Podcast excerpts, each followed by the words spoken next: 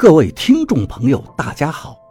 您现在收听的是长篇悬疑小说《夷陵轶事》，作者蛇从阁，演播老刘。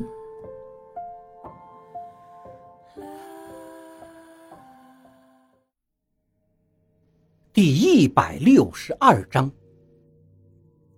我看见了草帽人已经全部化为一条大蛇了，他紧紧地缠住我的肉身。屋里还有很多厉鬼，都挤在一旁看着我。我终于明白了当初王八走阴的困难，这种恐惧超出常人能够忍受的。看来要看蜡，并不是我想象的。这么容易，他会招来这么多的鬼魂，却没有能力镇住他们，的确不应该随便的尝试。我看到了那些摇摇欲坠的火光，有种念头，不需要去思考的念头突然升起，完全就是我天生就知道的一样。这些鬼魂。都是依仗着蜡烛火光的支撑，才能勉强挤到人世间的。我悄悄地把旁边的一个烛火给吹灭了，只是轻轻地吹了一口，那根蜡烛芯儿就熄灭了。鬼魂中的一个发出一声尖笑，白影消失在空气里。所有的鬼魂都注意到了这一点，他们向我拥了过来。除了缠住我肉身的草帽人，不对，他现在已经是蛇。草帽人本来就是蛇。我又吹灭了一支蜡烛，可那个悠悠的白衣长发的鬼魂却挣扎着不愿意消失。回去。我心念一动，一只黑色的手掌从地底下蓦然伸出，揪住了鬼魂的头发，把鬼魂狠狠地拉扯着。白衣鬼魂奸笑着撕扯着，不过仍旧被拉入了地板下。原来我根本就不需要学习看蜡，这个本事，也许赵一二都不具备。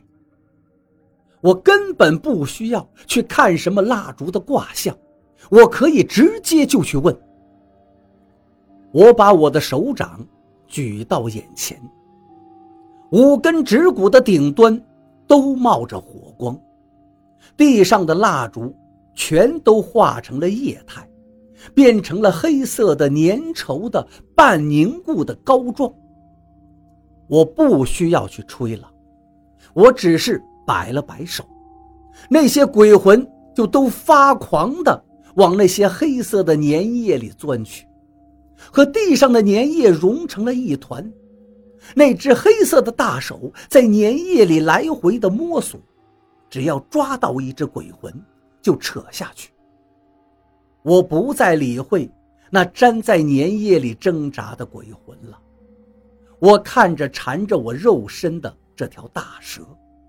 他开始慢慢的松开，他又变成了那个奄奄一息的老太婆，戴着草帽，站在我面前。你还不能走。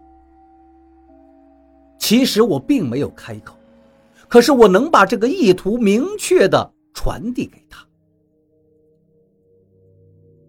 其实，你已经知道。草帽人手指着地下道：“你迟早要去的，他们等着你呢。他们是谁？”我在问，但不是用嘴。草帽人痴痴的笑了起来，慢慢的在我面前消失了。我看到了曾婷在一个扩大的图书室里看书。宽敞明亮，曾婷看得无比专注，我能看得很清楚，书页上是一行行的英文。王八在一个漆黑的山地里大喊道：“我就是王抱阳，你们看好！”明灵在王八的手中化作熊熊燃烧的火焰。我甚至看到了赵一二，他在一张椅子上安详地坐着，眯着眼睛。我想看得更清晰一点，可是赵一二的身影化在浓雾中。为什么？我对着草帽人的方向大喊。我又回到了我原来的位置，身上又开始沉重起来。我能感受到身上刚才被草帽人缠绕的压力还没有消失，肌肉还在紧张地抽动着。为什么是我？我终于喊了出来。一阵冷风从身后吹过来，我向后看去，门。不知道什么时候开了，是曾婷。他吃惊的看着我，脸色呆呆的。你看见了？我问道。曾婷仍旧靠门站着，身体在发抖。我向曾婷走过去，用手去拉她。你能不能不要走？我会努力挣钱，我答应你。我不再这样得过且过，你别走好吗？我的手刚刚接触到曾婷的手臂，她就尖叫起来，把我的手狠狠地挣脱开，大声喊着：“你别过来！”你看到什么了？我故作轻松地问他。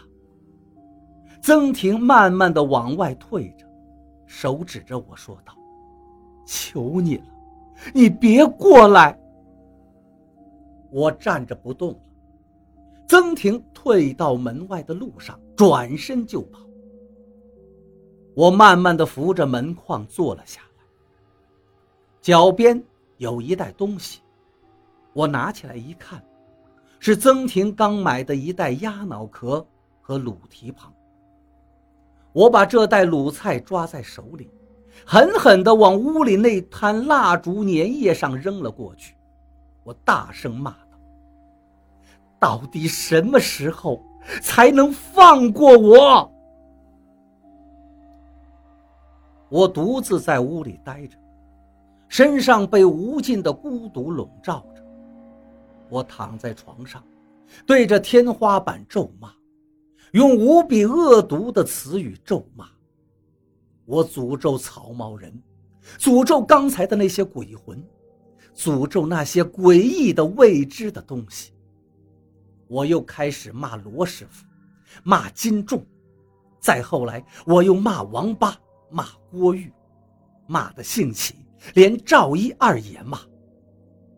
我骂累了，一动不动，心如死灰。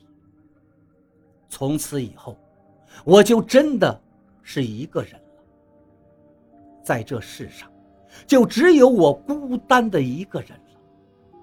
没有人会同情我这个送牛奶的。从此以后，我在旁人的眼中，只是和牛奶有关的机械性的概念而已。客户只会在早晨看见牛奶没有送到的时候，才会想起我。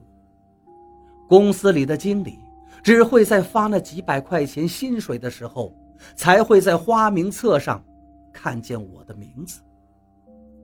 不再有人会有兴趣知道我的喜怒哀乐，不再有人会听我说话，哪怕是我胡说八道。我无奈地发现，没有人会再理会我。这世界上不会再有人试图靠近我了。无边无际的空虚，慢慢地侵蚀我的心灵。我连哭泣的冲动都找寻不到。原来，世界上最恐怖的事情不是鬼魂，不是那些诡异的巫术，而是寂寞。